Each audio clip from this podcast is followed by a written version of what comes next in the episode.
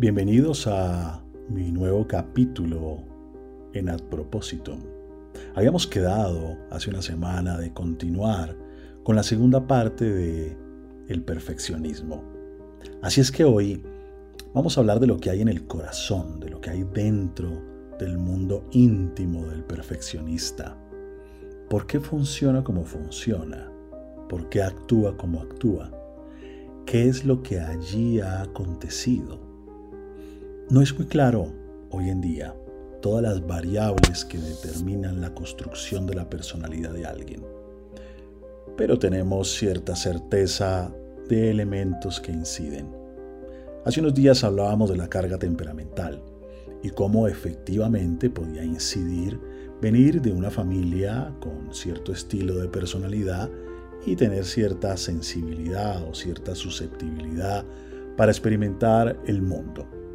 También hablamos del aprendizaje y de cómo había una serie de creencias, una serie de deberías, una serie de mandatos dirigidos a que te portes bien, a que hagas las cosas como tienen que hacerse.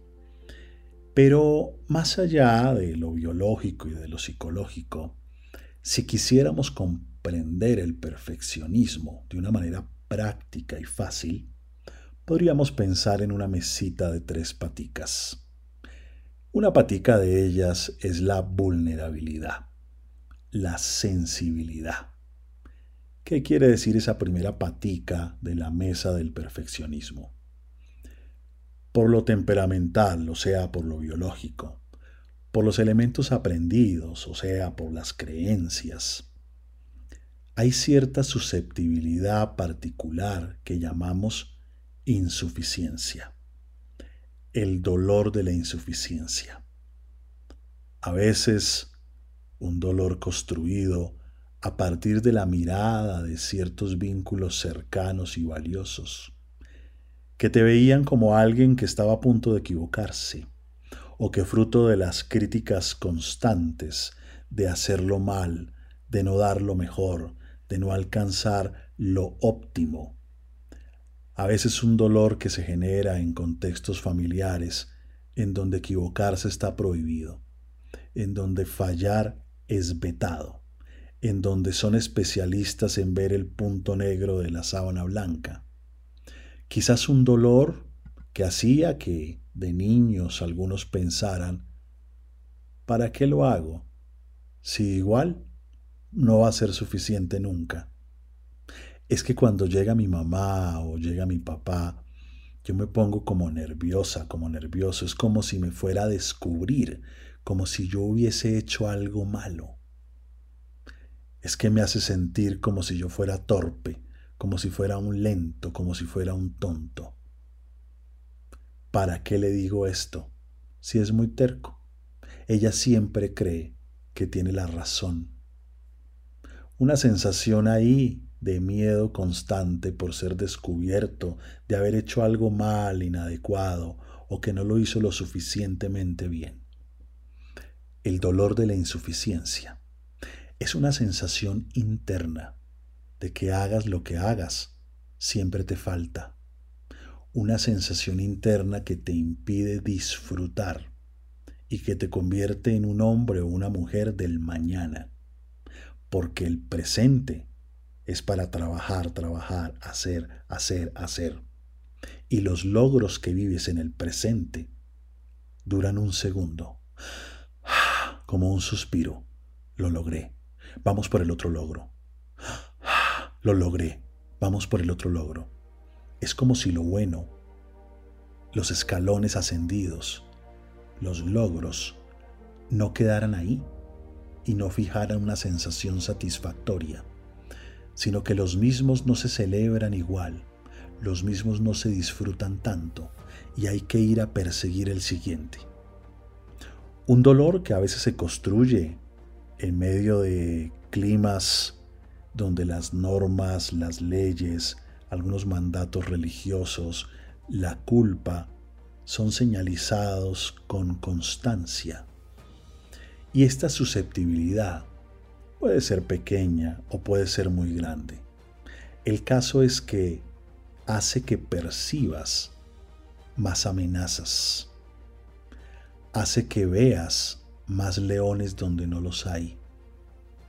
Es como si se construyeran unos lentes de visión que hacen que estés más pendiente de ciertas cosas que podrían generar la insuficiencia, que podrían generar la posibilidad de fracasar, errar o equivocarte. Y eso implicaría que no eres suficiente. Ese es el segundo elemento. Las amenazas del perfeccionista. Para el perfeccionista la descalificación, la crítica, la equivocación, la ineficacia son temas muy amenazantes. Lo injusto son temas muy amenazantes. Todas las personas que se atraviesen en su camino y que por su culpa llegues tarde o tus resultados no sean óptimos o quizás te ganes una crítica, se convierten en amenazas. En amenazas que hay que eliminar, bien sea educándolas o bien sea despidiéndolas o bien sea haciéndolas sentir mal a ver si reaccionan y aprenden y entienden. Estos lentes de visión o esta piel delgada, que es otra forma de verlo, hace que te duelan más ciertas cosas. Hace que para ti sean mucho más graves ciertas circunstancias. Que para ti sea terrible e insoportable llegar dos minutos tarde. Terrible o insoportable que tu imagen quede en entredicho. Terrible o insoportable que las cosas no salgan como deben salir, o que la vida no se ajusta, o que la gente bote un papelito a la calle, o que la gente piense de formas que no debería pensar, o que la gente falte a su palabra, o que la gente no lleve el orden establecido que garantiza que cumplamos el protocolo que nos conduce hacia el éxito. Es una sensibilidad, una susceptibilidad a sentirte más fácilmente amenazado por personas o circunstancias que tienen cierto poder para que se alborote ese dolorcito de la insuficiencia. Así es que cuando hay personas o circunstancias que aumentan la probabilidad que se alborote ese dolorcito de la insuficiencia, pues vamos a necesitar trucos o estrategias para sortear dicha situación. En el perfeccionismo tenemos varios trucos, varias técnicas para poder sortear tales amenazas. No es grato sentirse angustiado, tenso o con miedo que aquello que nos hace vulnerable se haga una realidad. Así es que por el camino vamos encontrando formas de sortear con dichas personas o dichas circunstancias que aumentan la probabilidad de que me sienta insuficiente, de que me equivoque, de que fracase, de que mi imagen quede afectada. A mí me gusta plantearlo en orden a dos cosas aquellas estrategias que cambian mi sensación interna, que me relajan cuando me siento amenazado, que me ayudan a distensionar el malestar que estoy viviendo.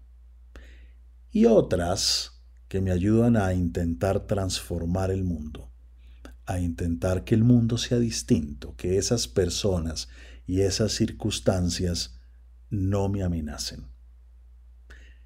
Las primeras tienen que ver con formas de acción, con maneras de, obtener el descanso o el alivio.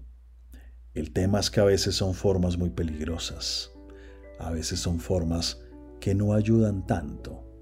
Algunos, por ejemplo, fruto del perfeccionismo que los obliga a estar pendiente de todo y a controlarlo todo, dejan de dormir.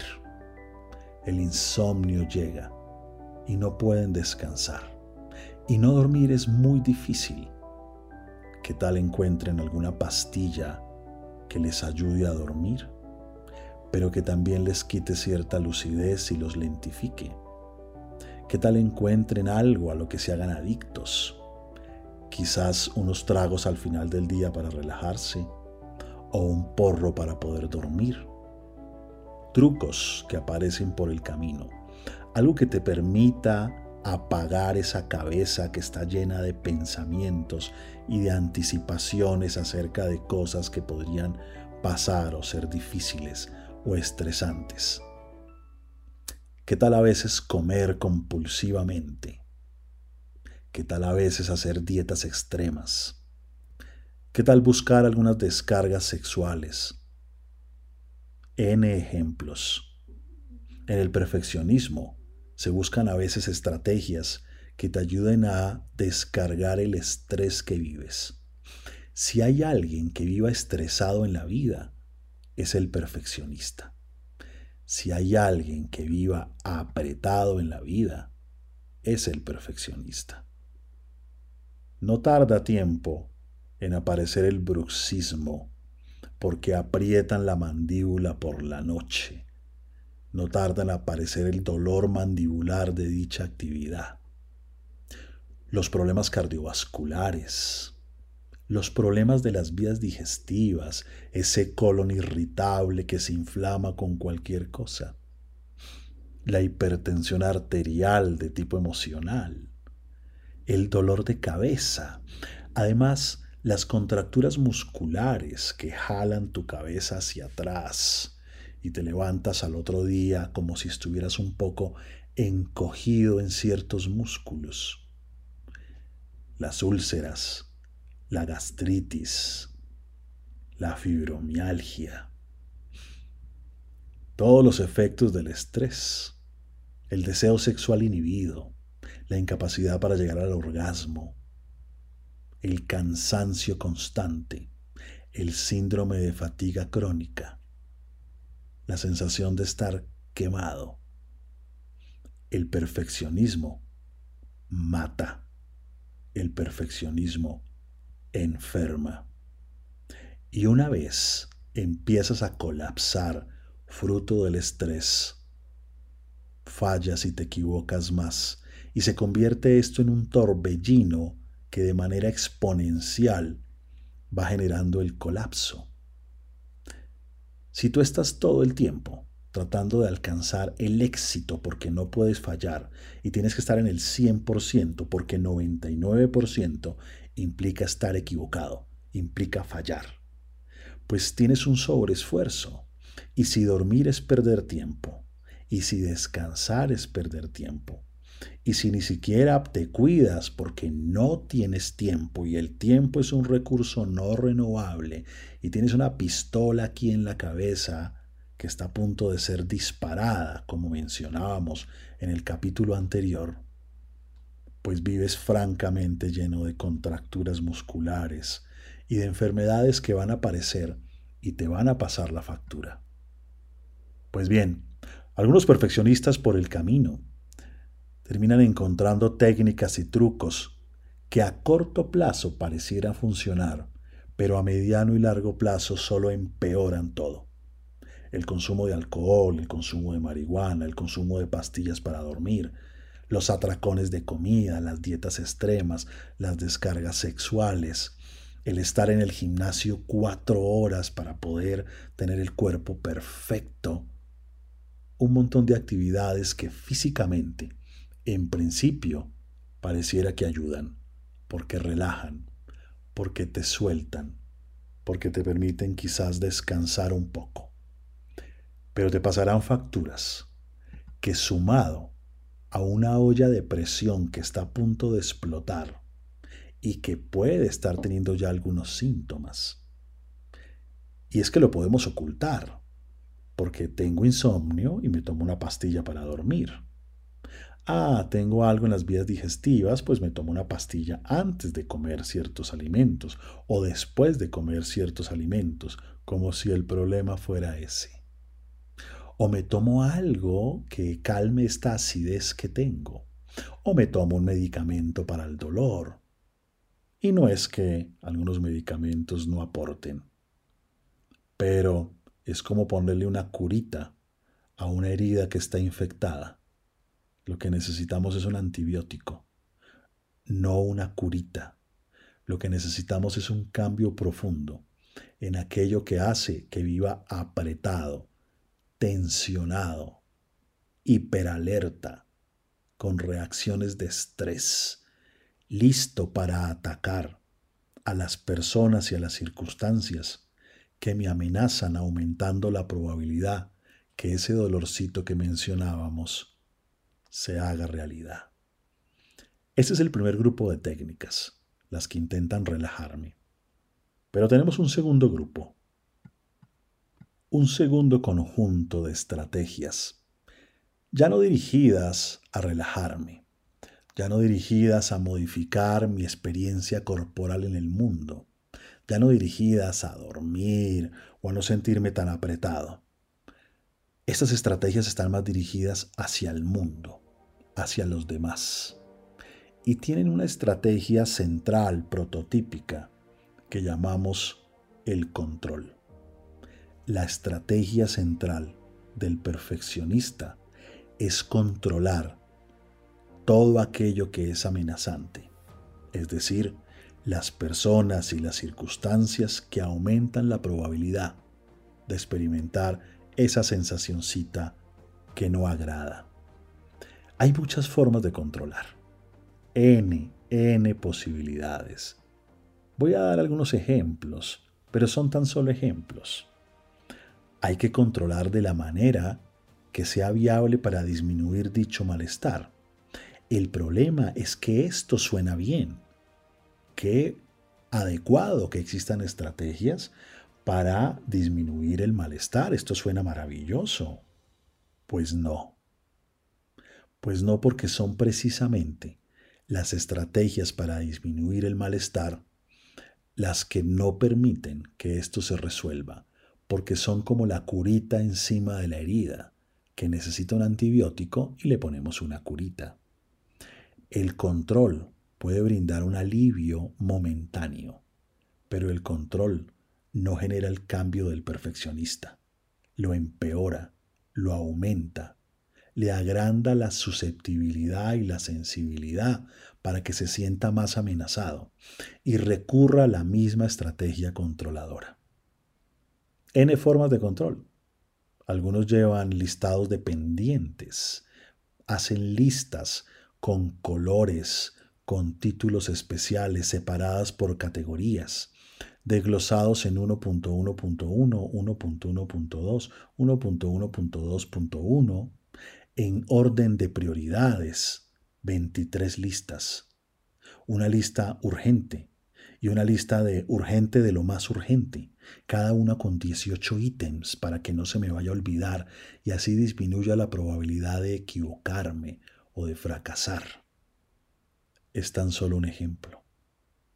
También puedo andar por ahí, supervisando a todo el mundo para garantizar que lo haga bien, controlando a las personas, llamándolas a recordarles lo que tienen que llevar al otro día a la oficina, eso sí de forma disimulada, por supuesto, que no vayan a sentir que yo soy su jefe, porque no lo soy, soy tan solo un compañero de trabajo. Así es que los saludaré, les preguntaré cómo les fue durante el día, eso sí rapidito para no perder tiempo, porque el tiempo es un recurso no renovable. Y después, sí les diré, y no olvides llevar tal cosa. Controlando a mis hijos en su forma de vestir, de hablar, de moverse. Y esto no quiere decir que no haya que educar a los hijos, que esto no se vuelva un malentendido. A veces, en el perfeccionismo, nos pegamos de ciertos comentarios con tal de desviar la atención y no centrarnos en lo que es importante. Y lo que es importante aquí es que una cosa es educar en ciertos valores y otra cosa es que rígidamente intentemos la perfección del otro, violentándolo a veces. El control a veces es una forma de violencia disimulada y sutil, donde yo no te dejo ser a ti, donde como tú eres no está bien, tienes que ser mejor, más optimizarte, optimizarte, optimizarte. Son trucos, porque formas de controlar hay muchísimas. A veces haciendo cosas por otros para garantizar que queden bien, porque desconfío de las habilidades y capacidades de los demás, así es que mejor lo hago yo, criticándolos, ordenándoles. Claro que esto es cómodo para muchas personas. Imagínense ustedes tener un compañero de trabajo o una pareja que funcione como un disco duro, una USB o la nube, y entonces le acuerde a uno de todas las responsabilidades, del cumpleaños de la mamá, del cumpleaños de los hijos, que te saque las citas al odontólogo, que te organice la vida. Eso suena muy bien, como uno de estos aparatos que tiene ahora Amazon o otras empresas y que te puede organizar las cosas una forma de Alexa quizás. Así es que puede ser cómodo para algunos, insoportable al mismo tiempo. Deja de controlarme. Pero cuando dejan de hacerlo, sientes que no te quieren. Deja de decirme cómo vestirme, déjame ser. Pero cuando no vuelven a decirte nada, ah, es que ya no te gusto. Porque el perfeccionista genera dependencia el perfeccionista acostumbra al mundo, o más bien mal acostumbra al mundo, hace que los demás den por hecho que esa persona siempre va a hacer las cosas. Y después, el día que no las hace, le caen encima. Bueno, ¿y qué pasó con esto? ¿Qué pasó con aquello? Pero realmente el perfeccionista incidió, generó esa experiencia de sentir que hay alguien que se encarga de todo. Construyó una trampa de la que después le es muy difícil descender, muy difícil bajar. Pues bien, el control, soltar, flexibilizar. ¿Qué hay que hacer en el perfeccionismo? Aprender a flexibilizarse aprender a soltar. Comprender que una cosa es ser rígido y otra cosa es ser riguroso. Aprender a disfrutar la vida. Pero como les decía, es un tema extenso, recuerdan, y que nos iba a llevar varios capítulos. Pues bien, para nuestro tercer y último capítulo acerca del perfeccionismo, vamos a hablar de una serie de estrategias que nos permitan soltar que nos permitan de una forma adecuada y no utilizando estos trucos, alcanzar una mayor flexibilidad psicológica, aceptar los errores de la vida, desensibilizarnos a ciertas amenazas que nos parecen terribles e insoportables. Y saben algo, no es tan grave. No es tan grave equivocarse. No es tan grave que algunas cosas no salgan como uno quiere. No es tan grave el cambio. No es tan grave que el mundo no funcione como uno desea o como uno espera.